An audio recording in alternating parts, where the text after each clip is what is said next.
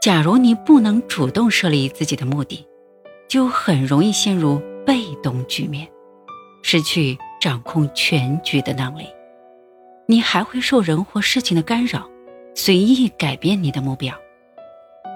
这就如同将一艘游艇从港口解开缆索，却没有启动马达，你将随着波浪起伏漂泊，海风、激流或另外的船只。都会让你跌入海底。也许，彼岸的美好风光正在等你，但除非有奇迹发生，不然你没法成功抵达彼岸。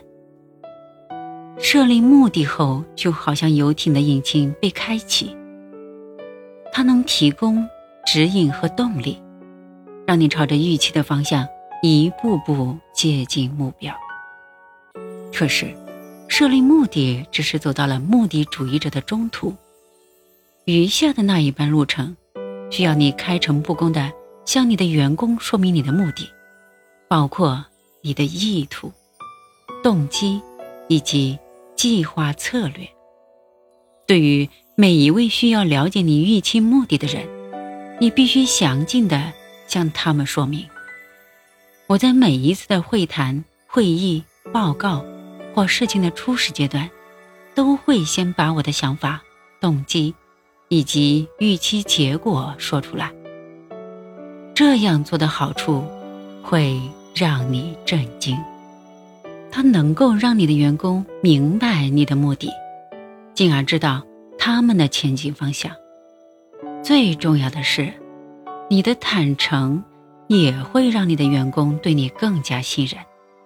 而信任和忠诚是让员工甘心卖命的第一步。信任和尊重是优秀的领导者都擅长运用的绝招。你坦诚的把目的说出来，也传达出这样的信息：我非常信任你们，所以我乐意开诚布公。它如同一把开启让人信任你的大门钥匙。大门被打开，你就可以拥有员工的才能和无价的忠诚。信赖别人，并赢得别人的信赖，是我取得成功的法宝之一。